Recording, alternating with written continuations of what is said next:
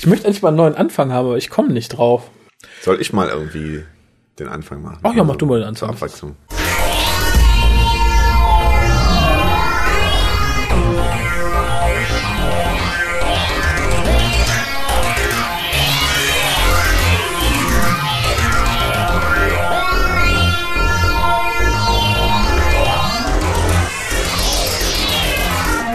Ja, hallo zusammen. Äh, Hier ist wieder der Who-Cast, äh, der Doctor Who Podcast, der deutschsprachige Doctor Who Podcast. Ähm, Hier im Studio ist mal wieder die äh, dauerhafte Urlaubsvertretung beziehungsweise äh, Geschäftsurlaubsvertretung beziehungsweise der Harald ist hier. Und natürlich mir gegenüber sitzt, wie eigentlich in jeder Who-Cast-Folge, der Erfinder des Mastermind, äh, der Guru des Who-Cast, äh, kein geringer als Raphael. Jetzt werde ich ganz rot. Das ist ja nicht auch meine knackig kurze Begrüßung. Du wolltest die Abwechslung haben. Du hast nicht gesagt, sie muss kurz sein. Na gut, demnächst gibt's den Begrüßungscast. Eine halbe Stunde begrüßt Harald alle Anwesenden. Auf Wunsch auch namentlich. Alle Zuhörer auch noch, oder was? Natürlich. Ja, das wäre mal eine Maßnahme, oder? Hallo, mm, hallo, mm, Das hallo. wäre wär was Persönliches irgendwie, ne? Genau. Den Service Ah, können wir doch mal bieten, ne? Äh, Genau, wer spend, wer es möchte, spendet uns fünf Euro oder mehr. Dafür kriegt er seine persönliche WhoCast-Folge von uns. Mindestens vier Minuten lang mit persönlicher Begrüßung und nach Wahl mit Dave dem Dalek oder mit einem noch namentlich unbekannten Cyberman aus der alten oder neuen Serie. Ich konnte dir gerade nicht folgen. Das heißt, der Cyberman ist mit im Studio und wird äh, immer wieder zwischendurch sagen, diese Sendung wurde gesponsert von äh, dem und dem User. Das ist so ein bisschen wie, wenn du jetzt Schlagersänger wärst oder alternder Schauspieler, dass du dann so Geburtstagskarten für ältere Damen besprichst. Ach so. So in der Art ist das. Also könnte jetzt jemand sagen, oh, meine Nichte, die ist großer Doctor Who-Fan und die hört ja auch ab und zu den Who-Cast und die findet ja die Daleks so spannend. Da spende ich doch jetzt fünf Euro an den Who-Cast. Und dafür begrüßten die dann die Nadja namentlich und dann kriegt er ein MP3, was mindestens fünf Minuten lang ist, mit persönlicher Begrüßung für Natalie oder halt auch andere Personen, wenn man möchte. Und in diesem MP3 bin ich dann und mache, mindestens ich, und mache einen Who-Cast für Natalie. Oder Nadja, ich habe vergessen, wie sie heißt. Eben hieß sie noch Nadja, aber äh, mach nur weiter. Ich merke mir aber den Namen dieser Person über diese fünf Minuten hinweg. Schreiben die am besten auf dann, wenn es soweit ist. Genau. Und wahlweise kann mit mir im Studio noch sein einer von euch. Das halte ich mir aber offen, wenn ich einen von euch dabei haben möchte. Und man kann sich noch entscheiden, dass Dave dabei sein soll oder ein namentlich nicht benannter Cyberman aus der alten oder neuen Serie. Wer mehr als fünf Euro spendet, sieben oder acht, kann sogar zwei Monster wählen. Nein. Doch. Wahnsinn. Ich komme mir gerade vor wie so ein irrer Teleshopping-Verkäufer. Also, was möglich wäre, wäre tatsächlich Dave der Dalek oder ein anderer Dalek. Ich kann auch böse Daleks. Oder ein Cyberman aus der alten Serie. Oder ein Cyberman aus der neuen Serie. Oder der Dalek Emperor aus der neuen Serie. Boah, ist ja Wahnsinn. Dass du immer wieder, dass du so kreativ bist, wenn du auf der Suche nach Geld bist. Das, da habe ich vollsten Respekt vor. Ja, also wenn ihr nicht wisst, was ihr Nadja zum Geburtstag schenken sollt, denkt an uns. www.hucast.de. Paypal-Button ist rechts. Und wer zum Teufel ist Nadja? Keine Ahnung. Nadja, hörst du uns? Das war interessant. Wir haben ja ungefähr 300 Hörer pro Folge. ist da Könnte eine Nadja, bei? dabei sein, die Ja. jetzt auf die Idee gekommen ist, Mensch, das könnte ich echt mal machen. Ich habe eh nächste Woche Geburtstag. Ja, wird doch super passen, oder? Und ich habe mir schon lange, lange, lange einen eigenen kleinen Hookers gewünscht. das ist eine super Idee eigentlich. Ja, ne? Also, Leute, wenn ihr zu viel Geld habt oder Mitleid, es steht auch immer Oder noch beides. steht auch immer noch zu der Wahl, wenn ihr ein Foto vom Harald wollt, wie er schnell Auto fährt, dann spendet mindestens einen Euro auch über unseren Paypal-Button, denn er ist geblitzt worden und das Foto, ein Scan vom Foto kann euer sein. Genau. Und dann müsst ihr aber dazu schreiben, äh, Für Harald. Kohle für Harald, weil äh, sonst geht's natürlich ins dritte Mikro, ist ja ganz klar, ne? Genau. Was ja auch schon fast vor der, vor der Anschaffung steht, möchte ich sagen. Genau. Was auch eine gute Tat ist. Ja, apropos gute Tat, wir haben noch etwas zu verlosen, nämlich ein Buch, und zwar die Novelization von The Creature of the Pit. Ein richtig klassisches, schönes Buch, wie die äh, Virgin Novelizations oder Target, wie es damals noch hieß, äh, damals aussahen. Also wirklich ein äh, Buchklassiker. Aber wir brauchen auch gar nicht groß verlosen, es gibt nur eine, eine Einsendung. Dann ähm, fällt die Wahl nicht schwer.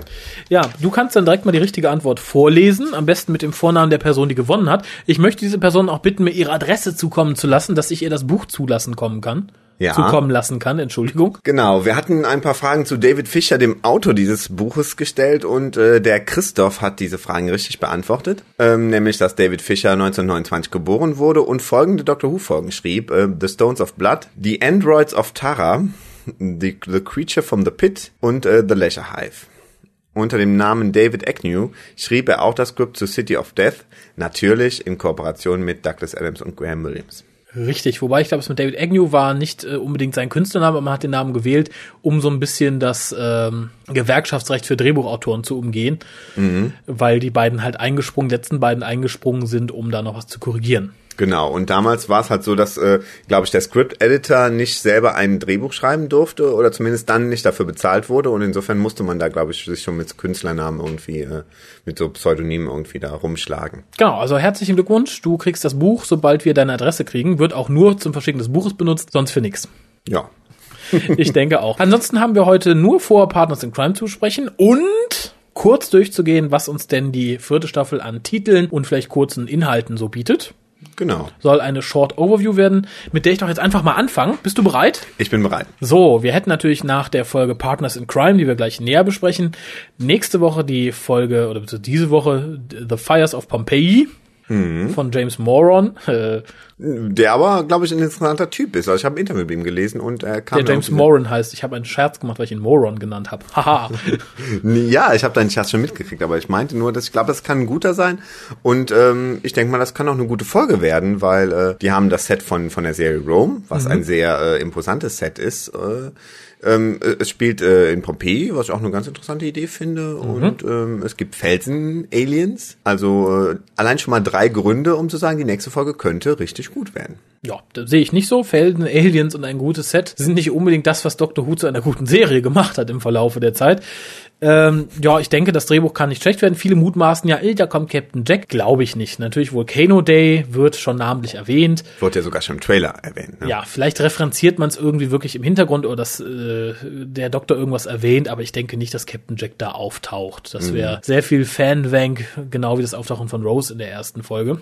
Aber gut, die nächste Folge heißt dann Planet of the Ood, spielt auf einem kalten Eisplaneten und zeigt, warum die Ood so sind, wie sie sind. Ja, bin ich auch mal sehr gespannt, weil über die Ood weiß man ja verhältnismäßig wenig, weil im Endeffekt ähm, ähm, hat ja eine fremde Macht äh, sie ergriffen in, im zweiten in der zweiten Staffel. Insofern ähm, kann man sich nicht genau vorstellen, wie denn so ein Ood an sich äh, sich verhält, wenn er jetzt nicht von einer fremden Macht besessen ist. Und in dieser Folge werden wir es vielleicht rausfinden und da bin ich auch schon mal sehr gespannt drauf. Ja, und das ist natürlich das erste Mal, dass wir einen fremden Planeten betreten in der neuen Serie. Ja, und Satan Pit ist ja auch eigentlich ein fremder Planet. Ne? Das ist ein Asteroid mit einer kleinen Forschungsstation drauf. Na gut. Das ist das erste Mal, dass wir einen fremden Planeten in der neuen Serie betreten. So. Hast gewonnen. Ja, ist ein Eisplanet und sah im Trailer auch ganz gut aus. Mhm. Hoffentlich erfriert Donner. Ähm, oh, die, die, die nächste. Die böse Donner. die nächste Folge ist dann geschrieben von äh, Helen Verpiss dich Rainer. du bist heute echt hart drauf. Na gut, das ist wie umformulieren. Von Helen Die, Die, Die, Rainer. Ist natürlich direkt viel besser. Und heißt The Sontaran Stratagem. Äh, ja, der zweite Teil heißt The Poison Sky. Sagt mir, die Sontaraner machen den Himmel giftig. Die Sonteraner waren in der alten Serie ja doch ein ganz cooles Volk. Ähm, jetzt natürlich nach diesem Promo-Shot, den man da schon vor Monaten gesehen hat, ähm, ist man natürlich erstmal ein bisschen entsetzt, weil äh, das ja mehr so ein, ein Lilliput-Sontaran ist, der da zu sehen ist. Äh. Ja, aber da muss ich einwerfen, Sonteraner waren immer als kleine Rasse geplant. Warum man die dann später, ich glaube zu Zeiten von The Two Doctors, durch Riesenschauspieler ersetzt hat, war mir nie so ganz klar. Es sollten immer kleine kartoffelige Viecher sein, also die halt einen Kopf kleiner waren als Menschen. Mhm. Und die geklont waren. Finde ich ganz okay. Was man im Trailer sah, sah aber danach aus, dass sie jetzt anfangen, Menschen zu klonen. Mhm. Ich hoffe, das tun sie nicht. Inständig hoffe ich, sie tun es nicht. Mhm. Wenn sie es doch tun, Helen, die, die, Rainer. Ja, okay. Aber ich verstehe ja nicht, warum man nach der Katastrophe des ersten Zweiteiles ihr schon wieder einen Zweiteiler gegeben hat. Weil viele es, glaube ich, nicht für eine Katastrophe hielten. Ähm, und ich denke mal, äh, in dem Moment, wo vielleicht erste Zuschauerreaktionen zum, zum Zweiteil in der letzten Staffel reinkamen, war diese Sontaran-Folge wahrscheinlich schon längst geschrieben und schon in der Vorproduktion. Und insofern konnte man ihr da wahrscheinlich, äh, war es zu spät, ihr den Zweiteil jetzt noch abzunehmen. Naja, Egal. Die nächste Folge heißt dann The Doctor's Daughter und das ist die Folge, in der die Tochter von Peter Davison mitspielt. Warum sie so heißt, weiß ich nicht. Wahrscheinlich wegen der Tochter von Peter Davison. Und Leute mutmaßen ja, dass eine richtige Tochter vom Doktor vorkommt. Ich mutmaße auch eher letztes, weil im Endeffekt wäre ja das im Endeffekt eine Anspielung auf etwas, was eigentlich gar nicht Teil der Serie ist. Also wenn du sagst, du nennst die Folge Doctor's Daughter, weil es Peter Davisons Tochter ist, die da mitspielt, dann äh, gerätst du ja auf eine ein andere Ebene. Dann bist du ja quasi auf der auf der äh, Ebene außerhalb der Serie, also außerhalb der Fiktion. Und das kann ich mir nicht vorstellen. Das ich denke mal, in irgendeiner Form wird sie wirklich die Tochter des Doktors sein, was immer das jetzt heißen mag. Ja, aber vielleicht geht es wirklich in der Folge darum, dass eine Hochstaplerin behauptet, sie wäre die Tochter vom Doktor, die das aus irgendeinem Grund überlebt sein. hat und dann hieß sie vorher The Big Swindle oder The ja. Blonde Bitch. Und dann hat man gesagt, oh, aber das ist ja die Tochter von Peter Davison, dann nennen wir es doch mal direkt ganz plakativ The Doctor's Daughter. Würde ich jetzt mal abwarten. Vielleicht äh, lernt man aber tatsächlich was über die Familie des Doktors. Man weiß es ja nicht. Also weiß ich, man weiß verhältnismäßig wenig über diese Folge, insofern. Ja, aber zuzutrauen wäre es dem Produktionsteam schon. Äh, dann kommt The Unicorn and the Wasp, das ist die Folge mit Agatha Christie. Und geschrieben von Gareth Roberts, also äh, was ja eigentlich ein guter ist. Ja, ich also denke, da wird nicht viel äh, schief gehen zuverlässig. Genau. Da habe ich auch keine Furcht vor. Keine Furcht habe ich vom nächsten Zweiteiler, The Silence in the, nee, Silence in the Library and Forest of the Dead, geschrieben von Stephen Moffat. Genau, also Stephen Moffat ist ja eigentlich, Stephen Moffat ist eine Bank, möchte ich mal so sagen. Da, da weißt du, dass das wird was Gutes irgendwie. Also das, da geht man eigentlich schon fest von aus. Irgendwo habe ich gelesen, dass äh, Silence in the Library ähm, eine Art von, von Horror in die Serie einführt, die man bisher noch nie bei Doctor Who gesehen hat. Und äh, also Okay. Stephen Moffat und diese Info bringen mich dazu, mich am meisten eigentlich auf diese Folge zu freuen. Geht mir genauso. Ich finde den Titel schon unheimlich gut. So die Auf Stille in der. Bibliothek finde ich äh, ganz toll. Vor allem Silence the Library ist auch eine sehr, ein sehr schönes Bild, finde ich. Also ich, Mhm. ich sehe tatsächlich eine dunkle, stille Bibliothek. Mhm, auf jeden Fall. mit Geistern und Horror und ich glaube, das ist auch so das, worauf ich mich in der ganzen Staffel am allermeisten und ich glaube, es ist fast das Einzige, auf das ich mich so richtig freue. Die anderen sagen, lasse ich auf mich zukommen, denkst du, ja, Mhm. nett, vielleicht nicht, nett, mhm. und das ist halt, da bin ich richtig, ich möchte jetzt nicht sagen, aber ich bin heiß drauf. Ja, verständlich. Also, äh, wie gesagt, Stephen Moffat hat uns ja in der Serie noch nicht enttäuscht. Also selbst wenn jedes Mal die Erwartungen an seine neuen Folgen groß waren, ist man nicht enttäuscht worden. Und ich glaube, diesmal ähm, wird er. Ich glaube, das ist auch so eine Geschichte, die er schon lange vor sich herschiebt und jetzt, wo er wieder die Zeit hat, einen Zweiteil zu schreiben, hat er es durchgezogen. Ähm, ich glaube, das wird was richtig Gutes. Das ist auch eine gute Überleitung für den nächsten Titel, der wird nämlich total scheiße, denke ich. Denn geschrieben von Russell T. Davis, nennt sich da Midnight und ist der erste von vier Teilen hintereinander, die Russell T. Davis schreibt. Und das sagt mir, die sind bestimmt irgendwo verknüpft. Das kann gut sein, obwohl unter diesen vier Teilen wahrscheinlich auch ja die Dr. Light-Folge ist, oder? Das wäre ja auch zu erwarten, ne? Die, äh, Ja, aber da die ja vermutlich in Rose Universum spielt, wie wir glaube ich schon ausgegraben haben, passt es ja ins Bild. Und irgendwie Midnight Turn Left wäre dann die nächste Folge, dann die nächste ist To Be Announced. Ich denke mal, die würden einfach Rose heißen oder sowas. Nee, man, man kann ja jetzt schon ab, äh, man, man weiß ja schon, dass Rose wiederkommt. Insofern äh, wird es, wird diese zwölfte Folge wahrscheinlich schon im Titel was verraten, was man jetzt noch nicht wissen sollte. Davros, The Return of the Daleks. Muss jetzt nicht Davos sein, aber wahrscheinlich was von, von der Güte irgendwie wird sein. Ne? Ich finde es auch interessant, dass die letzten drei Folgen alle von Graham Harper äh, äh, Regie, also dass er in allen drei Folgen Regie führt, das zeigte, dass die letzten drei Folgen auf jeden Fall sehr eng miteinander Ja. verbunden sein müssen. Ne? Die letzte Folge ist dann Journey's End. Leider, wie wir schon erfahren haben, ist das nicht das Ende der Journey von David Tennant als Doktor. Und auch nicht das Ende von, für Russell T, weil er wird ja noch die Specials im nächsten Jahr machen. Ne? Genau, das sagt uns dann vermutlich das Ende von Rose Journey oder das Ende von Donner's Journey. Wahrscheinlich, ich schätze eher Donner, weil äh, Roses Journey hat ja schon geendet, mehr oder weniger Das, nach der kann, zweiten ja, das, das kratzt die ja nicht, die holen die ja immer wieder. das heißt immer wieder. Das ist Die ist wie ein erste Mal. Bad Penny, sagt man im Englischen, glaube ich, ne? Die Ja, taucht ja. immer wieder auf. Genau. Ähm, nee, ich denke mal, es ist eher das Ende von, von Donners Journey. Also das, das hoffe ich auch irgendwie. Ich mag sie, äh, sie nervt mich nicht so, wie ich befürchtet hatte, aber ich glaube, nach 13 Folgen ist man sich schon irgendwie satt. Über, ja. Äh, was ich mir vorstellen könnte, es wird wahrscheinlich nicht eintreffen, aber ich fände es sehr geil, wenn es so wäre, Mhm. dass man tatsächlich bei The Journey's End das Ende vom Doktor sieht, aber noch nicht sieht, wen er regeneriert. Und diese Special-Filme, die spielen irgendwo zwischen den bisherigen Staffeln. Dass man sagt, okay, wir haben die Möglichkeit, wir nehmen den Ten Doktor wieder mit Rose zusammen in einer Folge, in einer anderen mit Martha, also Mhm. in so einem Spielfilm, dass man wirklich bei Journey's End den Tod von David Tennant sieht.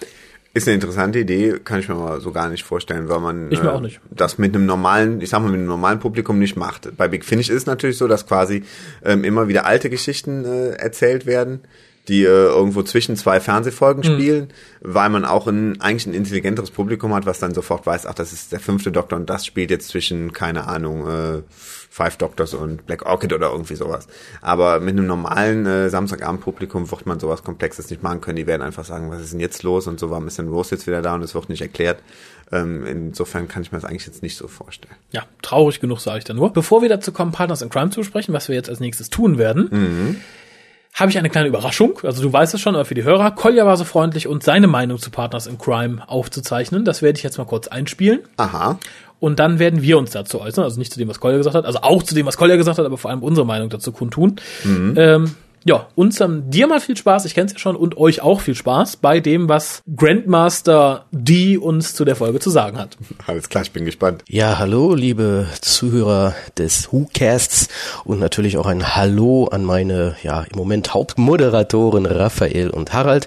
Ja, der Raphael, der bat mich, ein kurzes, kurzes, wirklich, er sagte kurzes Statement zur Run, ach nee, ist ja nicht mehr Runaway Bride, nennt sich jetzt ja Partners in Crime, abzugeben und ja, ich denke mal, mal, was ich so im Voraus schon gehört habe bezüglich, wer es wie findet, denke ich, werde ich mich auf wirklich die Negativpunkte konzentrieren.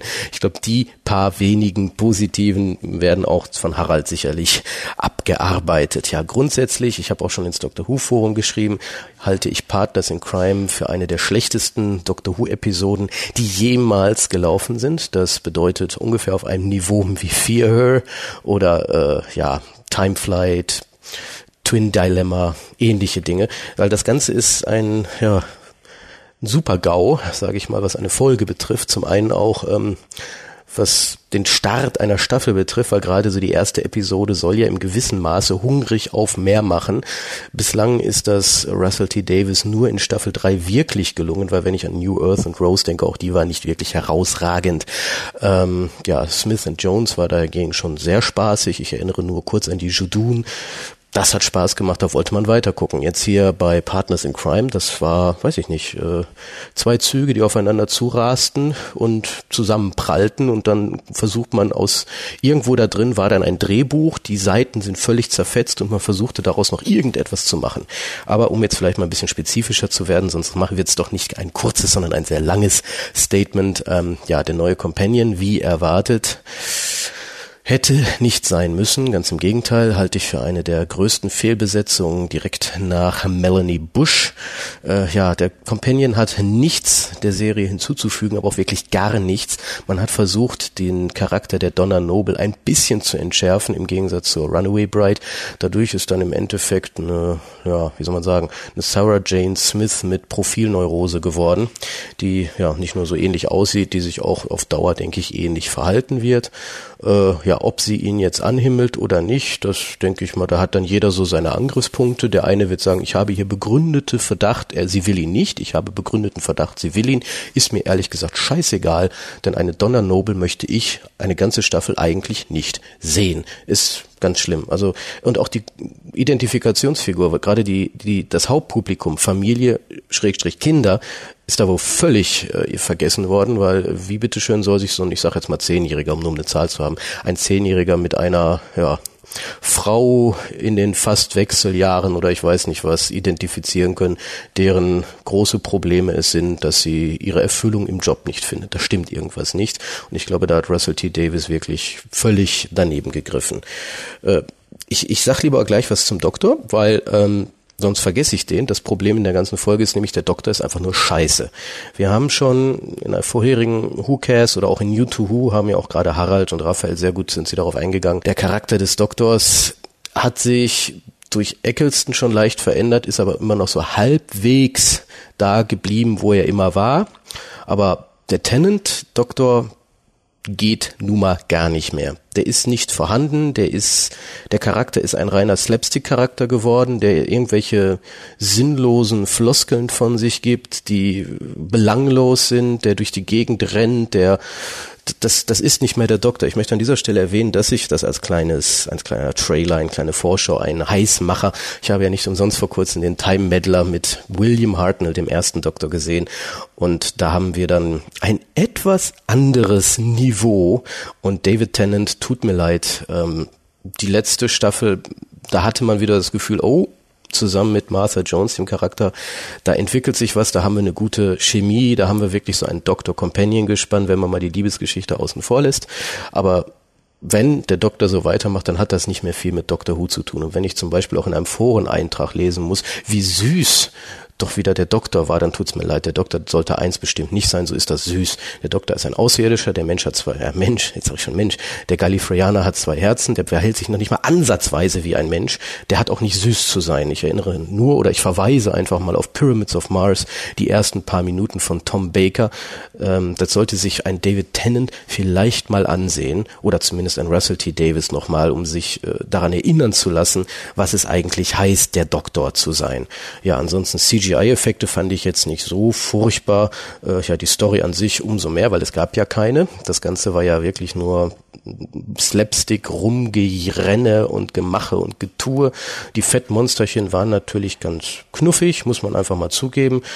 Obwohl jetzt alle sagen, boah, da wurden bestimmt die, die Spielzeuge der nahen Zukunft präsentiert. Also ich habe bisher weder auf Play.com noch sonst wo äh, Hinweise darauf gesehen, dass es demnächst winkende Plüschfettis geben wird. Also in dem Sinne glaube ich da eigentlich nicht so wirklich dran. Vielleicht, vielleicht auch nicht, ist mir eigentlich scheißegal. Fand ich jetzt nicht so. Ja, die, die, Story und damit auch die Außerirdischen, da war doch nichts, das war ja noch nicht mal, das waren ja, die waren ja nicht mal böse. Da war gar nichts. Und wenn ich jetzt lesen muss, zum Beispiel im Outpost Gallifrey, ja, aber als dann am Schluss alles schief ging, das, dann sind die Menschen unter Schmerzen. Das ist mir scheißegal. Ich habe mir das angesehen und gesagt, ja, ist putzig, ich sehe da nichts Bösartiges. Das ist einfach nur, da ist kein Feind. Die Folge hat keinen Feind, nichts. Das, das plätschert so vor sich hin dann, ich, ich sag mal nur so, die Grimassen schneiden, das noch nicht mal witzig war. Das einzige Witzige war dann die Reaktion der Super Nanny auf die beiden. Aber selbst das war noch nicht mal wirklich witzig, das war erzwungen. Ja, und ähm, ich, ich habe auch so ins Forum geschrieben und ich stehe da weiterhin zu. Ehrlich gesagt, ich schäme mich für diese Folge als Dr. Who-Fan und ich habe Angst davor, wenn Menschen, es gibt ja immer diese Folgen, wo man sagt, ähm, ein Freund oder eine Freundin sagt, ich will mir mal Dr. Who angucken, welche Episode kannst du mir denn empfehlen? Da wird man bestimmt diese nicht nennen, ganz im Gegenteil. Und wenn dann nämlich einer kommt und sagt, du, ich habe gestern am Samstag oder wann auch immer Dr. Who gesehen, Partners in Crime, da würde ich im Boden versinken und sagen und so direkt sagen, hör mal, die Serie ist nicht so, vergiss es. Ähm, ich habe die auch nicht alleine gesehen und die Reaktion meines Mitzuschauers, worauf wir sicherlich später nochmal eingehen werden, war dann auch entsprechend, äh, das war so, ja, Entsetzen war es bei mir und das war dann eher Unverständnis und oh mein Gott, was soll diese Scheiße? Äh, insbesondere deswegen, weil, das hatte ich auch in diversen Foren oder im Blog geschrieben, die letzte tatsächliche Episode im Fernsehen, die ich live gesehen hatte, war dann in Korea die koreanische Version von The Sound of Drums. Und oh mein Gott, das kann doch nicht die gleiche Serie sein. Es tut mir so leid um die Serie und ich kann nur hoffen, dass The Fires of Vulcan Pompeii da besser wird. Es ist, es ist eine Katastrophe. Da ist nichts Gutes. Ich, ich habe ja am Anfang gesagt, ich will mich auf die negativen Dinge konzentrieren und die positiven Seiten weglassen.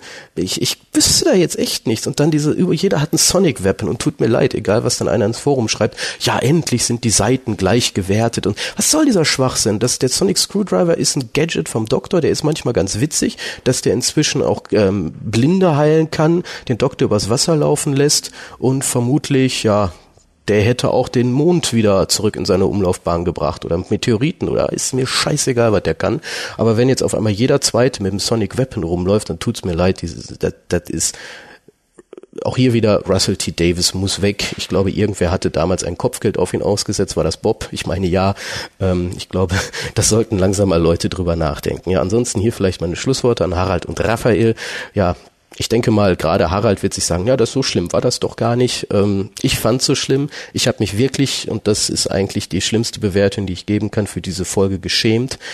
Die hätte nie existieren dürfen. Es gab schon schlimme Folgen, aber das das als Staffelbeginn war eine Frechheit. Ich schäme mich und ich hoffe, dass es besser wird, weil ansonsten, ach, ich hätte es ja fast vergessen, Rose Rückkehr. Das war also ich dachte ja, der Tiefpunkt wäre erreicht, als die Folge so an sich vor sich hin plätscherte, aber ähm, das, das, nee, ihr wisst ja sicherlich alle Zuhörer, was Raphael und ich grundsätzlich inzwischen von dieser ganzen Rose-Historie halten. Und Tut mir leid. Und dann noch dieses Winken in der offenen Tare das beim Rückwärts. Nee, also ich höre jetzt auf. Ich schäme mich, wenn ich schon Punkte vergeben muss. Ja, winkende, fett Außerirdische sind in gewissem Maße witzig. Ich gebe mal vielleicht einen von zehn möglichen Punkten und das auch nur sehr wohlwollend, weil eigentlich dürfte ich die Folge gar nicht bewerten. Das Stichwort oder das, das Schlagwort ist, ich schäme mich. Und mit diesem Sinne zurück zu den beiden heutigen WhoCastern, Raphael und Harald. Tschüss. Ich denke, die Meinung war recht eindeutig. Ja, ich habe rausgefunden, dass Kolja ein Fremdschämer ist. Das hätte ich ihm gar nicht zugetraut. Er schämt sich für Russell T. Davis, auch interessant. Ja, ich glaube, er schämt sich für die Folge als Dr. Who-Fan. Man kann, ich kann es irgendwo nachvollziehen, weil wenn jemand sagt, oh, ich habe die Folge gesehen, würde ich auch dann sagen, oh, scheiße. Das Komische ist ja, Folgen, die mir unheimlich schlecht gefallen haben, wie dieser äh, Aliens in London Zweiteiler, ähm, das sind Leute, die keine Doctor Who-Fans sind, die finden das gar nicht so schlimm. Also, also ich als Fan fand es furchtbar, diese, diese fuchzenden, dicken Männchen da äh, zu sehen und ähm, Leute, die jetzt keine Fans sind und sich deshalb auch dafür nicht schämen müssen, wie wie Collier es zum Beispiel tut, ähm, die finden es auch gar nicht so, so schlimm im Endeffekt. Die sagen auch, ja, ist mal eine andere Folge oder so, ist mal eine etwas lighthearteter äh, die Folge, aber im Endeffekt finden die es nicht so schlimm wie jemand, der als Fan sich irgendwie mit der Serie identifizieren will und dann sagt, um Gottes Willen, äh, wie können die sowas tun? Ja, aber gehen wir mal kurz zum Inhalt der Folge, wenn man von Inhalt sprechen kann. Donna langweilt sich, nachdem sie mit dem Doktor geflogen ist, in ihrem Leben und wird darum investigativ tätig mhm. bei einer Firma, die Anti-Fettpillen vertreibt. Der Doktor ist zur selben Zeit in derselben Firma investigativ tätig. Mhm, das ist auch der Name, Partners in Crime. Genau, sie finden dann raus, dass die, die angeblichen Diätpillen kleine Fettmönsterchen erschaffen, die die Kinder einer Fettrasse sind. Mhm und dass eine Supernanny sich um sie kümmert. Das wäre auch schon der Inhalt. Mhm. Mehr muss man nicht wissen, mehr kann man nicht wissen, mehr passiert in dieser Folge nicht. Ich fange mal an mit den Sachen, die ich mochte. Mhm. Dann sind okay. wir hier schneller fertig. Mir hat sehr gut gefallen, dass man tatsächlich halbwegs vernünftig geschafft hat, Donna umzukrempeln, dass sie halt nicht mehr so die nervige Ziege war aus The Runaway Bride. Mhm, fand ich auch sehr wichtig. Es war nachvollziehbar geschrieben. Allerdings hat man hier, und das ist direkt wieder ein Negativpunkt, auf eine Erklärung zurückgegriffen, die in der neuen Serie jeden Companion zu begleiten scheint. Nämlich, wenn ich einmal mit dem Doktor geflogen bin, langweile ich mich in meinem Leben zu Tode. Das bedeutet ja im Endeffekt, dass alle Leute, die in der neuen Serie mit dem Doktor unterwegs waren, emotionale Krüppel sind, die mit ihrem eigenen Leben nicht klarkommen. Mhm. Das war in der alten Serie nicht so. Es gab Leute, die haben sich nichts sehnlicher gewünscht, als zu ihrem alten Leben zurückzukommen. Mhm. Und es gab auch Leute, die haben es mit Gleichmut hingenommen, einfach ein anderes Leben weiterzuführen. Mhm. Und hier wieder dieses abgedroschene Argument zu nehmen, was schon bei der neuen Sarah Jane in Anführungszeichen gegriffen hat und auch bei Rose irgendwo. Und ich denke auch nicht zuletzt bei Martha, die ja jetzt bei Unit arbeitet und nicht mehr einfache Assistenzärztin ist oder sowas. Mhm. Fand ich doch schade. Was mochte ich noch? Ich mochte Donners Großvater, auch die Geschichte um ihn. Den mochte ich auch, auf jeden Fall. Ein guter Schauspieler. Man kannte ihn natürlich schon. Genau. Aus Voyage of the Damned. Schöne Szenen hatten wir mhm. mit ihm. Das war gerade die letzte Szene, fand ich sehr gut. Genau, also was der Koller sagt, stimmt natürlich. Es ist bescheuert, dass sie während des Fluges die Tür aufmachen und nur winken. Aber die Tatsache, dass unten der Opa steht und sich tierisch freut, dass seine Enkelin jetzt endlich den Mann gefunden hat, auf den sie gewartet hat. Also nicht im Sinne von dem klassischen Mann gefunden, aber der Mann, der sie jetzt mitnimmt auf die In Reise, wovon sie, genau, wovon sie ge geträumt hat. Und dass er da anfängt zu tanzen da unten, fand ich super sympathisch, fand ich eine ja. schöne Szene und äh, war so eine Gänsehautszene für mich. Ging mir genauso. Dann die von Kolja angesprochene Slapstick-Szene mit dem Grimassenschneiden hat mich sehr zum Lachen verleitet, fand ich gut, fand als ich die beiden super. sich so tonlos verständigen und dann von der Bösen bemerkt wird, kannst du helfen? Ich finde es interessant, dass du diese Szene als Slapstick-Szene ansiehst, aber äh, wie du mir vor ein paar Tagen erzählt hast, nicht mochtest, dass die vorher so lange aneinander vorbeilaufen. Wäre ich noch zugekommen, weil quasi das Teil die, also ich, ich mochte nicht das Gemassenschneiden an sich, das fand mhm. ich so lala. Aber die Reaktion von der von der Bösen, als er sieht mhm. und dann sagt so, äh, kann ich euch irgendwie, mhm. die fand ich gut. Die Slapstick-Sachen am Anfang, dass die ewig aneinander vorbeirennen und so, wirkt dermaßen holzig, dermaßen gestellt und dermaßen künstlich, mhm. dass ich dem das Ganze nicht abgenommen habe. Es wirkte so konstruiert und das mhm. macht es so schlecht. Ich habe nichts gegen Slapstick, ich habe nichts gegen englischen Humor. Mhm. Aber was da abgeliefert worden ist, sowohl vom Schauspielerischen her als auch vom Drehbuchschreiben her, war unterm Strich nur Abfall. Das war Müll. Das war schlecht geschrieben, es war schlecht gespielt. Mhm. Das war nicht witzig, also ich fand es nicht witzig, um so auszudrücken. Es wirkte einfach gestellt. Es war nicht realistisch. Und dann, finde ich, versagt Humor in dem Moment, wo er wirklich mit, mit, mit Kampfkraft einem aufgedrückt wird. Und das mhm. war in, in, dem Moment der Fall. Genau wie die Szene, als der Opa von Donner das große Raumschiff nicht sieht. äh, ist unnötig, es ist nicht witzig. Es wirkte, wie gesagt, gestelzt. Ja, ich finde, ähm, man, wenn man sich auch damit abgefunden hat, dass die neue Serie äh, doch recht actionreich ist und einige Folgen recht halt äh, in einem hohen Tempo erzählt werden, finde es eigentlich doch zum Start der Staffel ziemlich passend, dass, äh, dass man so eine ziemlich schnelle Szene hat, wo die beiden auch immer wieder aneinander vorbeilaufen. Ähm, ich fand es eigentlich ganz gut. Ich fand es einen ganz guten Einstieg äh, für den Zuschauer. Ähm, klar, man, man, man vermisst Folgen, alte Folgen, wo vielleicht mehr Tiefgang war, wo, wo, wo mehr erzählt wurde, wo es weniger halt um irgendwelche schnellen Szenen gab, um schnelle Schnitte und so. Aber wenn man jetzt sagt, innerhalb der neuen Serie, man betrachtet diese Folge innerhalb der neuen Serie, fand ich äh, diese Szenen, wo die beiden aneinander vorbeilaufen, als ich dachte, eigentlich äh, eine ganz gute Sache. Ich habe nichts gegen das Thema, oh, die bearbeiten am selben Fall und kriegen es erst nicht mit, mhm. aber das dann wirklich auf die Schiene aufzuziehen, in kurzen Slapstick-Szenen, die an sich in, in sich zusammenfallen, weil sie so schlecht gespielt und so schlecht geschrieben sind. Mhm. Das finde ich traurig. Wenn das Ganze ein bisschen flüssiger funktioniert hätte und nicht ganz so wirklich nach David hoch, Donner runter, David hoch. Mhm. Ich habe Phil Collinson, oder wer immer dabei stand, habe ich förmlich gehört, wie bei dann krampfhaft hoch und runter ging. Und das hat mir nicht gefallen. Wie gesagt, insgesamt ist es nicht der verkehrte Weg, zwei Leute am selben Projekt arbeiten zu lassen, ohne mhm. dass sie es wissen. Äh, hat ja auch schon in anderen Serien zu Genüge funktioniert. Mhm. Aber die Art und Weise, wie es hier umgesetzt worden ist, fand ich einfach schwach. Collier bemängelt auch das Auftreten des Doktors. Ah, ich wollte erst die guten Sachen sagen, scheiße. Ich glaube, ich bin durch. ähm, Dann darfst du jetzt auch die Bösen sagen. genau. Ähm, das Auftreten des Doktors fand ich schwach. Der Doktor hat in dieser Folge nichts zu tun, außer dumm rumzurennen, den Sonic Screwdriver zu schwingen und ein paar Action-Szenen zu absolvieren. Er trägt zur Lösung des Falles in Anführungszeichen nicht wirklich was bei, Mhm. außer dass er vom Computerterminal hockt und den Sonic Screwdriver schwingt. Und das finde ich ist die größte Schwäche von David Tennant, auch wenn jetzt die Fangirls mit Ö, ich betone es noch einmal, jetzt schreien, heulen und wahrscheinlich die Messer wetzen. David Tennant anders. David Tennants Doktor steht und fällt mit der Qualität der Drehbücher. Alle bisherigen Doktoren konnten ein noch so schlechtes Drehbuch haben. Die Figur des Doktors war immer gut, interessant, interessant gespielt. Und das schafft David Tennant in meinen Augen nicht. Wenn das Drehbuch schlecht ist, versagt er als Doktor komplett. Vergleich diese Folge mal, in der er wirklich nichts zu tun hat, in der er auch als Charakter in meinen Augen nicht wirklich interessant ist, mit einer Folge wie Human Nature. Da ist die Qualität des Doktors eine ganz andere. Und das war bei alten Doktoren nicht so. Egal wie schlecht die Folge war, der Doktor war qualitativ immer gleich. Und das schafft David Tennant in meinen Augen nicht. Und das wurde in dieser Folge, die halt sehr wenig Inhalt hat und darum sehr stark auf die Qualität der Schauspieler und der Charaktere beruhen muss, äh, wird es ganz extrem deutlich, dass David Tennant da nicht viel rausholen kann, wenn man ihm nicht sehr viel gibt. Ich fand, als, als er sich der Super Nanny vorstellte, ähm, war so ein Moment, wo ähm, er mit seiner höflichen Art und mit seiner höflichen, aber ähm, überdrehten Art sich da vorstellt. Das war für mich so ein Moment, wo ich dachte, erzählen diese Art habe ich jetzt in den letzten Staffeln einfach schon zu oft gesehen, da- dass es jetzt irgendwie äh, überraschend wäre oder neu oder irgendwie interessant wäre oder so. Ähm, also vom, vom rein textlichen her äh, war ich wirklich ein bisschen enttäuscht. Das hat jetzt nichts mit äh, David Tennants Schauspielkunst zu tun, sondern einfach äh, die Tatsache, dass äh, das Drehbuch einfach äh, in Hinsicht auf den Dialog, den David Tennant spricht, nicht viel Neues zu bieten hatte. Ähm, auf der anderen Seite, als ich ihn da so ähm, in seinem langen Mantel irgendwie durch die Gegend hüpfen sah, durch, durch die Vorgärten da und durch, durch diese Straßen und so, ähm, da fand ich ihn wieder ganz lustig und interessant. Da hat er für mich so ein bisschen was, was Arthur Dent-mäßiges und äh, das war so eine Szene, die ich sehr sympathisch fand und äh, insofern möchte ich nicht sagen, dass David Tennant ein schlechter Schauspieler ist, dass er nur rein vom Textlichen her in der Folge leider nicht viel bekommen hat, wo er wirklich was draus hätte machen können. Ja, und das ist das Problem. Die alten Doktoren brauchten nicht viel, um viel daraus zu machen. Denk an Tom Baker, der auch ganz oft so die, denselben Auftritt hatte, wenn er sich jemand vorstellte. Der wurde nie langweilig. Du sagst, mhm. das wurde hier nach zwei, drei Staffeln schon langweilig. Äh, Tom Baker hat das in seinen sieben Staffeln perfekt durchgezogen, ohne dass es langweilig wurde. Und du hast es wahrscheinlich gerade nicht gemerkt, aber du sagtest in der Szene, wo er durch die Straßen rennt, da fandest du ihn ganz lustig. Würdest du das als Auszeichnung für einen guten Doktor nehmen, indem du sagst, den fand ich da ganz lustig? Der zehnte Doktor wird nie mein Lieblingsdoktor werden. Aber wenn es schon mal einmal so Kleinigkeiten gibt, wo ich sage, auch das ist ja mal eine interessante Facette von seinem Charakter, äh, wie halt da, wenn er da durch die Gegend läuft und so, dann dann habe ich zumindest was, woran ich mich festhalten kann und sagen kann, boah, hat er doch seine ganz guten Seiten. Ne? Ja, wie gesagt, er wird nie mein Lieblingsdoktor werden, aber dafür, dass er eher in den unteren Plätzen bei mir rangiert, äh, fand ich in der Folge jetzt nicht so schlecht, solange er halt nicht gesprochen hat.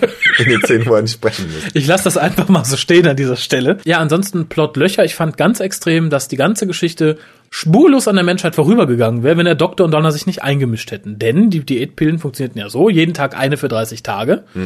Was bedeutete, jeden Tag ein Alienwesen, raus und weg und dann Ruhe. Dann hättest du ja auch bestellt, oder? Dann hätte ich es mir auch bestellt, hätte ich super gefunden. Und ich wollte, ich wollte schon noch sagen, ich bin froh, dass ich die Folge mit dir bespreche, damit ich mir keinen Kommentar über mein Gewicht von Kolja anhören muss. Dankeschön. Jetzt kam's draus, tut mir leid. Obwohl ein so, ein- so ein Adipos würde ich dann auch gerne loswerden oder zwei oder so. Ja, und ich denke, genau das ist das Problem. Wenn der Doktor sich nicht eingemischt hätte, von wegen Shadow Proclamation und bla bla bla, dann wäre da nichts passiert. Wir hätten zwei oder vier oder sechs Millionen Leute gehabt, die je 30 so kleine Viecherchen abgeben. Ich meine, die meisten wären auch sehr glücklich gewesen darüber, denke ich. 30 Wahrscheinlich. Kilo war für die, die, die dargestellten Personen nicht so verkehrt. Außer vielleicht für den Mann, den ich nicht dick fand, der aber trotzdem ein paar Kilo verlieren wollte, dessen Alarmanlage nachts immer losging. Äh, aber selbst da, der wird die Anweisung gekriegt haben, halt entsprechend weniger zu nehmen. Ja, bei Knochen, Organe und so wurden ja nur angegriffen, wenn als, als Gefahr im Verzug war. Und Gefahr in dem Fall war der Doktor. Das heißt, hätte er sich nicht eingemischt, wäre das eine, sagt jemand im Forum, die, die finde ich das Schöne, wäre eine Win-Win-Situation gewesen. Die Fettwesen hätten ihre Kinder gekriegt, die Nanny hätte auch, wäre nicht aufgefallen als, als, als böse und äh, ja, die Menschen hätten ihr Gewicht verloren. Was ja im Endeffekt auch nicht schlimm gewesen wäre, ähm, wenn man das am Schluss nochmal thematisiert hätte. Wenn, wenn der Doktor und Donner in einem Gespräch nochmal gesagt hätten, na, wenn wir uns jetzt nicht eingemischt hätten, wäre alles äh, ruhig verlaufen, aber wir sind halt übers Ziel hinausgeschossen oder Ja, und das tut der Doktor nämlich nicht. Der steht da selbst herrlich und denkt, ah nee, lass die Kinder gehen, die sind ja nicht gefährlich, aber bla bla bla bla bla. Äh, und auch diese abgedroschene Szene zwischen dem Doktor und Donner, wo sie sagt, oh, diese Maße hat dir aber gut getan, jetzt lässt sie die Kinder ja leben, anders als die Spinnenkinder und so. Erstmal sind das zwei Situationen, die nicht miteinander zu vergleichen sind. Diese kleinen Fettkinder haben keinem was getan. Die waren, wie Kolja schon sagte, ganz putzelig. Ich würde mir davon auch ein Stofftier kaufen, wenn es das gäbe. Ich fand die niedlich. Die haben keinem was getan. Die Spinnenkinder waren natürlich böse. Die wollten äh, die Menschheit auffressen oder sonst was. Und außerdem ist es ja tatsächlich nicht so, dass David Tennant vom bösen Evil Time Lord, wie er hier dargestellt wird, dann zum guten Time Lord geworden ist in dieser Staffel. Mhm. Äh, diese Änderung kommt ja einfach durch inkonsistentes Drehbuchschreiben Mhm. zutage. Äh, und das dann hier so zu thematisieren nach dem Motto, oh, Martha hat dir aber gut getan, bla, fand ich A, ein bisschen verlogen und B, komplett deplatziert. Ja, also zu diesen, zu diesen kleinen Wesen äh, kann man, glaube ich, sagen, dass die, glaube ich, bei The Mill nicht ganz so geworden sind, wie man sich das erhofft hatte, weil selbst Russell T. Davis machte so eine Andeutung, dass er eigentlich etwas Bizarres erwartet hätte und nicht einfach was Süßes. Hätte ich auch interessanter gefunden, wenn es die ganze Zeit dann doch, wenn man die ganze Zeit so ein bisschen gedacht hätte, ach, äh, was wird aus denen? Wenn die so ein bisschen geguckt hätten, dass man nicht genau weiß, sind die jetzt lieb, sind die jetzt böse, fallen, die irgendwann Menschen an oder so auf den Straßen. äh, Das hätte ich ganz interessant gefunden. So gingst du eigentlich fest davon aus, dass das eigentlich nur, nur liebe Wesen sind, äh, die jetzt im Endeffekt niemandem was tun. Insofern waren diese Szenen, wo sie da in Scharen durch die Straßen laufen, nicht so unheimlich, wie sie vielleicht hätten sein können. Ne? Ja, aber genau das ist das Problem. Ich meine, es sind wirklich Kinder und vom Drehbuch her sind es halt Kinder, die keinem was Böses tun. Die sind ja gerade geschlüpft sozusagen. Ja. Äh, und da hätte ich deplatziert gefunden, die böse gucken zu lassen. Und deiner Argumentation nach heißt es ja, wenn Kinder bizarr aussehen, könnten sie böse sein, dann ist es ganz okay, wenn der Doktor sie niedermäht. Nein, das habe ich damit nicht gesagt, aber dass man trotzdem ein bisschen Angst vor denen hatte und so hatte man ja nie Angst davor und dadurch hatte man auch keinen potenziellen Feind in der Folge. Also auch nicht mal wie Collier sagt, man hatte gar keinen Feind, sondern man hatte noch nicht mal einen, wo man denken könnte, das könnte sich zum Feind entwickeln oder so. Ja, die, die, die, der, der, Feind in dieser Folge war das Drehbuch an sich, würde ich sagen. äh, nein, fand ich wirklich Schwachsinn. Ich würde die Folge auch niemandem, dem ich Dr. Who zeigen möchte, als erstes zeigen. Wenn er jetzt sagt, zeig mir mal was aus der vierten Staffel oder zeig mir mal irgendeinen Staffelanfang, wäre das nicht der Staffelanfang, den ich wählen würde.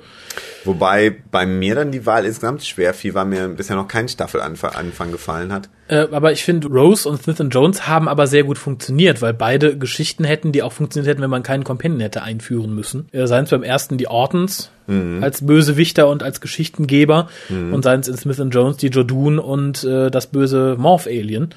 Und hier hatten wir nichts. Nimm mal Donner raus und die Geschichte, dass man Companion einführen muss, was bleibt denn dann noch übrig als Doctor Who-Folge? Es war zumindest äh, mal was anderes, aber ich möchte das jetzt nicht unbedingt irgendwie als schlecht darstellen, weil äh, ähm, man, man braucht ja jetzt auch nicht immer so den Bösewicht. Ich, wie gesagt, ich hätte Nein, aber man braucht eine gefunden. Geschichte und die hatten wir hier ja auch nicht wirklich. Man braucht ja nicht unbedingt einen Bösewicht, aber man braucht eine inhaltliche Geschichte. Aber was hatten wir denn hier? Donner, die sich im Klo verschanzt, der Doktor, der sich in der Besenkammer verschanzt, die dann Druck auf die Super Nanny machen, die dann sagt, okay, dann schlüpfen alle Kinder jetzt. Ja, ja, ja, gut. Also ich finde, es war schon eine Geschichte da, die aber mich wiederum zu sehr an Invasion of the Bane, also die Pilotfolge von Sarah Jane Adventures erinnerte. Ja, aber eine schlechte Version von Invasion of the Bane. Ja, möchte möchte ich nicht so so sagen irgendwie. Also es ist ähm, natürlich nichts, was jetzt irgendwie normalerweise eine, eine 50 Minuten Folge rechtfertigt hätte, aber insofern kommt man natürlich so viele kleine andere Dinge, die beiden treffen sich wieder und und Rose taucht kurz auf und so äh, so am Rand erzählen und äh, das, das passte dann doch wieder irgendwie. Also ich möchte äh, die Folge jetzt, äh, ich möchte die, die eigentliche Story nicht besser machen, als sie war, aber ich möchte sie auf der anderen Seite auch nicht schlechter machen. Und ähm, wie gesagt, für eine Anfangsfolge, also im Vergleich mit den anderen dreien, fand ich sie eigentlich verhältnismäßig gut. Äh, Ich hatte im Nachhinein, nachdem ich mit der Folge fertig war, so ein bisschen den Eindruck, dass man das Treffen von Donner und dem Doktor durchaus auch als, als Children in Meat Special in sechs oder acht Minuten hätte abhandeln können. Und vielleicht war es so, bevor Peter Davison gesagt hat, ja, ich mache mit, hätte man vielleicht das als Children in Need Folge gehabt, äh, weil die Geschichte selbst, äh, nee. reißt es nicht. Zu Donner muss ich sagen, da bin ich nicht ganz so negativ eingestellt wie Collier. Ich finde sie nicht mehr so nervig wie ein Runaway Bryant und das ist ganz gut. Äh, Ich finde aber andererseits auch, sie muss nicht unbedingt 13 Staffeln da bleiben. Ich finde den 13 Charakter. Staffeln, um Gottes Willen, nein, das muss sie nicht. 13 Folgen natürlich. 13 Staffeln schon mal gar nicht. Äh, ich denke, das Problem ist einfach, dass die Schauspielerin in meinen Augen nicht so gut ist, der Charakter nicht so gut angelegt, dass er halt 13 Folgen trägt. Ich fand auch die Szene, wie sie mit den ganzen Hutschachteln und Koffern in die TARDIS ging, ein bisschen dämlich. Der Doktor wirkt nämlich, als möchte sie gar nicht mitnehmen. Äh, und der Doktor nimmt niemanden mit, den er nicht mitnehmen möchte. Das haben wir bei Mickey schon gesehen, den er nicht mit, mit dabei haben wollte.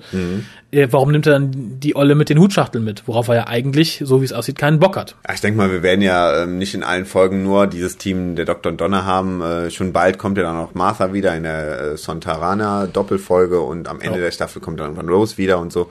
Und Jack und Sarah Jane und Kanan und Das kommen alle irgendwie wieder. Aber ähm, ich finde, im Endeffekt ähm, finde ich sie auch nicht so schlecht, wie ich sie in äh, Runaway Bride fand. Nein, äh, definitiv nicht. Man hat ja sie auch in der Darstellung wirklich ein Stückchen zurückgenommen. Ich meine, sie ist ja jetzt auch nicht in der Stresssituation, in der sie quasi in der Runaway Bride war, wo quasi ihre Hochzeit irgendwie äh, auf der Kippe stand. Und ähm, also sie ist äh, nicht ganz so auf, auf lustig gemacht. Auf der anderen Seite, die Szene, die auf Slapstick gemacht ist, funktioniert dann wieder ganz gut für mich. Ähm, Na, da, wo ja. sie halt quasi sich unterhalten, aber man, man sieht im Endeffekt nur die Lippenbewegung. Ähm, insofern äh, bin ich eigentlich von, von Donner positiv überrascht. Dadurch, dass ich halt sehr niedrige Erwartungen an sie gestellt habe. Gesagt, geht mir vielleicht ähnlich positiv überrascht, würde ich nicht sagen, aber ich sehe sie momentan noch mit Gleichmut. Mhm. Also ich gehe jetzt nicht darauf und sage, Donner muss weg. Äh, ich gehe aber auch nicht dran und sage, Donner ist besser als Martha und ich finde es gut, dass sie da ist. Um Gottes Willen, das möchte ich noch nicht sagen. Martha war super. Ich akzeptiere Donner im Moment als Companion, kann natürlich auch übelst in die Hose gehen, aber ich gebe ihr durchaus noch zwei, drei Folgen, um sich da zu etablieren. Ja, was gibt's sonst noch zu der Folge zu sagen? Viele sagen halt, die CGI von den, von den Monstern waren schlecht. Geht mir ähnlich. Es war die schlechteste CGI, die wir bisher gesehen haben.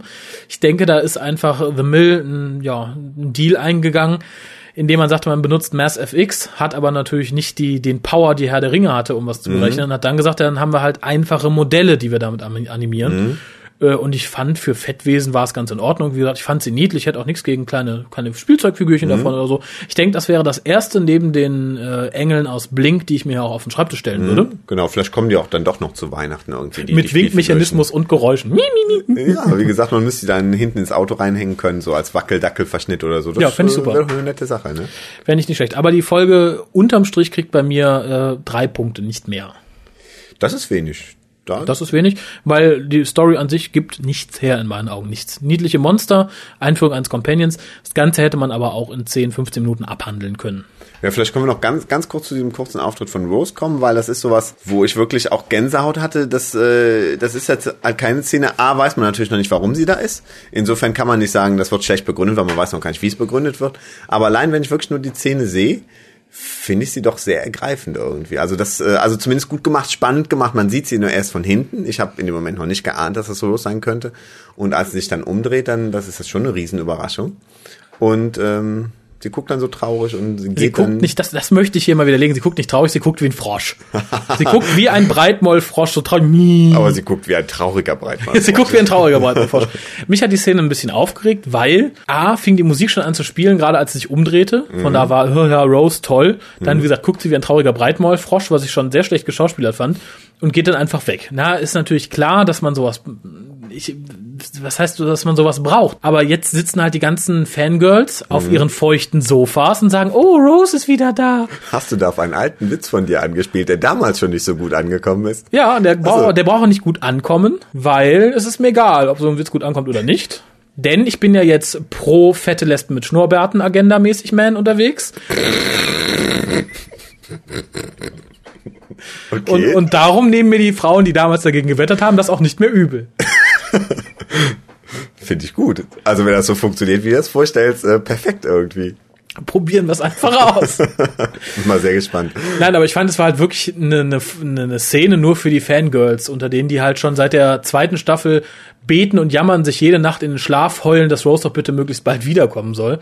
Äh, und zunächst anderem, die Szene, die ist in meinen Augen nicht mysteriös genug, als dass man sagen könnte, sie dient als roter Faden für die Staffel, sondern dient wirklich nur als Anheiz, dass man sagt, so, hier guckt mal Leute, die kommt wieder, jetzt guckt auch brav die ganze Staffel, dass wir auch hoch genug Einschaltquoten kriegen. Einschaltquoten waren, oh Überraschung, nicht so hoch wie sonst. Wir hatten 8,4 Millionen Zuschauer. Kann auch an dem blöden Sendeplatz gelegen haben, weil es ja ungefähr 40 Minuten früher kam als äh, die Folgen in den letzten Jahren. Ja, aber das passt ja. Blöde Folge, blöder Sendeplatz. Da hat man schon weise entschieden, würde ich sagen. Ja, aber ich würde sie insgesamt nicht so negativ wie du bewerten. Ich bin da sehr emotional reingegangen an diese Folge, weil ich A, dachte irgendwie, oh, endlich wäre Dr. Who nach so vielen Monaten Pause. Das muss ich sagen, das hat sie in mir, mit mir nämlich auch gemacht. Ich hatte nach der Folge wieder richtig Bock auf Doctor Who. Siehste? Allerdings nicht in Form einer neuen Serie, sondern in Form einer klassischen DVD, eines Buches, eines Comics, eines Big Finish Spieles. Nur sie hat es mir in Hinblick auf die vierte Staffel ein bisschen verdorben, muss ich ganz ehrlich sagen. Finde ich aber zu Unrecht, weil ich glaube, da könnte noch einiges, auch wir haben ja eben darüber gesprochen, was noch für Titel da ausstehen und äh, ich glaube, da könnte einiges Gutes dabei sein. Und ich würde es mir jetzt davon nicht verderben lassen. Und mir, es gab auch so ein paar so Schlüsselszenen, wie gesagt, wie der, wie der Opa da tanzte und so und äh, diese kurze Szene mit Rose, die mir auch während der Folge irgendwie emotional gesagt haben, auch irgendwie macht ja doch wieder Spaß, Dr. Who zu gucken, selbst wenn es jetzt nicht die beste Folge überhaupt ist, die ich da gesehen habe, aber einfach dieses, dieses Vergnügen dran, Dr. Who zu gucken, auch neue Dr. Who Folgen äh, zu gucken, äh, ist dann doch wieder geweckt worden. Ja, wie gesagt, das ging mir ähnlich, aber ich dachte dann so, oh, wenn das schon so anfängt, besteht die Gefahr, dass es so weitergeht. Und dann habe ich mich tatsächlich eher auf mein nächstes Big Finish gefreut, was ich noch hören musste. Old Soldier, eins von den Companion Chronicles, was ich dann auch sehr verschlungen habe, weil ich da nicht die großen Befürchtungen hatte. Ich lasse mir natürlich jetzt nicht die Staffel von einer Folge versauen in dem Sinne, aber ich habe mich dann halt nicht mehr so gefreut, dass die Staffel jetzt auf uns zukommt, weil die Folge in meinen Augen gezeigt hat, dass ja doch ziemlich viel Murks betrieben werden könnte. Könnte, aber äh, das muss man erstmal abmachen. Man kann ja keine Staffel nach der ersten Folge bewerten. Nein, möchte ich auch nicht tun. Aber äh, das sagte mir, Holzauge sei wachsam. Kann nie verkehrt sein. So, dann hätten wir jetzt aber noch zum Abschluss auch deine Punktzahl. Deine Punktzahl. Mein Punktzahl, ja, ich gebe natürlich deutlich mehr als du, weil ich auch irgendwie dann doch sehr, sehr positiv rangegangen bin. Ich würde sagen 5,5 Punkte. Oh, na gut. Mhm. Ähm, dann haben wir noch Post und zwar einmal vom Peter, den wir schon vom letzten Mal kennen. Mhm. Die darfst du vorlesen, weil er da seine Meinung zu dieser Folge kundtut. Mhm. Hallo Kolja und Raphael. Jetzt, äh, er hat einen Schritt zurück gemacht in der Adressierung. Er hat mich nicht mehr erwähnt. Wahrscheinlich hat er erwartet, dass du nicht mehr hier bist, wenn wir die besprechen, sondern dass Kolja schon da ist. Glaubst du echt, dass ja. er schon so weit gedacht hat? Das ich ist, möchte ihm nichts unterstellen. Ich kenne den Peter ja auch nicht. Das ist keine persönliche Antipathie, glaube ich. Nee, na, ich hoffe es. Ich muss mal meinen Senf zur Episode Partners in Crime abgeben. Was für ein schwacher und belangloser Staffelauftakt. Oh, belanglos. Das ist, glaube ich, eine Vokabel, belanglos, die ich leider nicht benutzt habe, aber er hat recht. Belanglos, belanglos, belanglos. Schneid sie noch mal rein, irgendwie, in das, was du gesagt hast. Alleine diese 60er Jahre Screwball-Komödienszenen, wenn sich die Charaktere immer knapp verpassen oder aneinander vorbeilaufen. Ich finde das im Jahr 2008 einfach nicht mehr komisch. Die Story an sich mit den knuddeligen Fettkindern ist dermaßen banal, dass sie eher in die Sarah Jane Adventures gepasst hätte in die frühen Folgen des Search and Adventures, weil die ja nachher auch nicht mehr banal waren, möchte ich genau. dazu sagen. Ja, ne? recht hast du. Scheinbar hatte man da noch ein Skript übrig. Und dann diese Logiklöcher in der Story. Warum landet der Doktor nicht mit der TARDIS innerhalb der Mauern des Konzerns, sondern geht Stunden vorher hinein? Das, das weiß niemand. Das weiß niemand. Das hat mir auch noch keiner hinreichend erklärt keine Ahnung, vielleicht läuft so nette Musik da am Klo oder so. Man, man weiß es nicht. Der Doktor wollte ein paar Stündchen Quality Time mit sich selbst verbringen in der Besenkammer. Gibt sonst so Flecken im Konsum.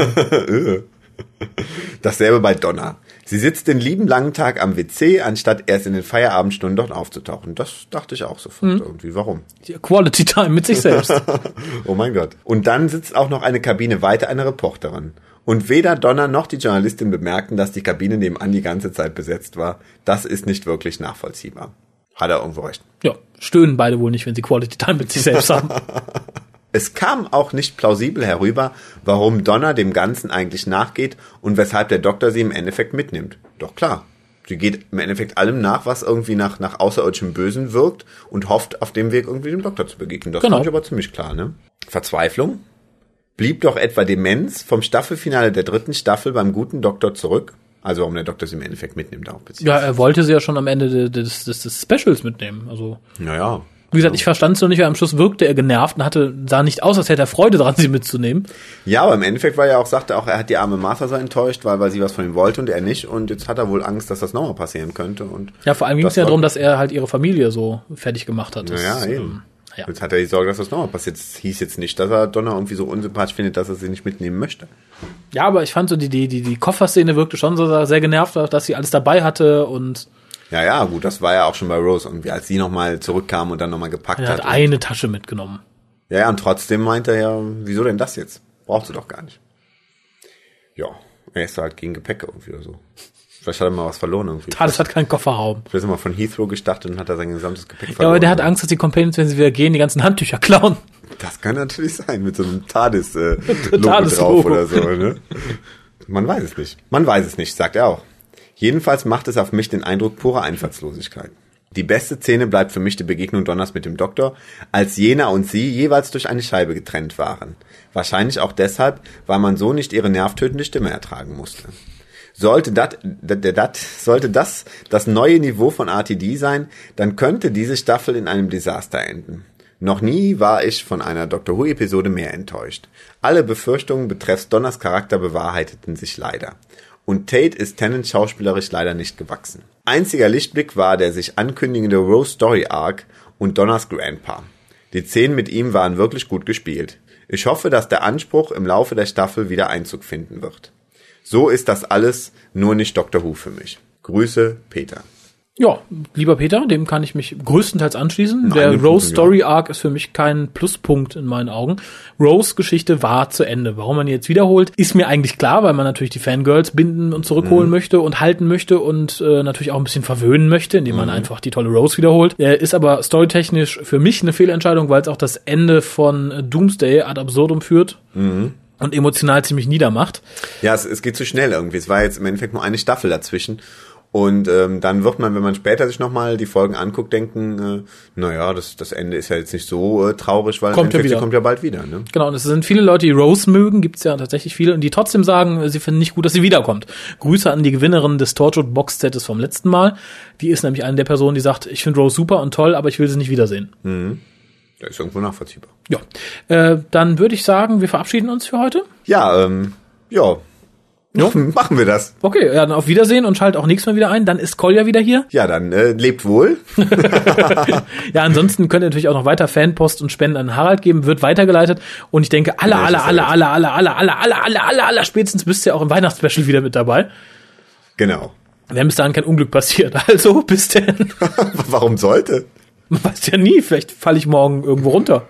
Na, hoffen wir nicht. Nö, ich hoffe auch nicht, aber man weiß ja nie, was passiert. Nö, dann ne, sind, sind wir mal gespannt. Ja, in diesem Sinne. Dann bis Weihnachten. Seid wachsam. Tschüss.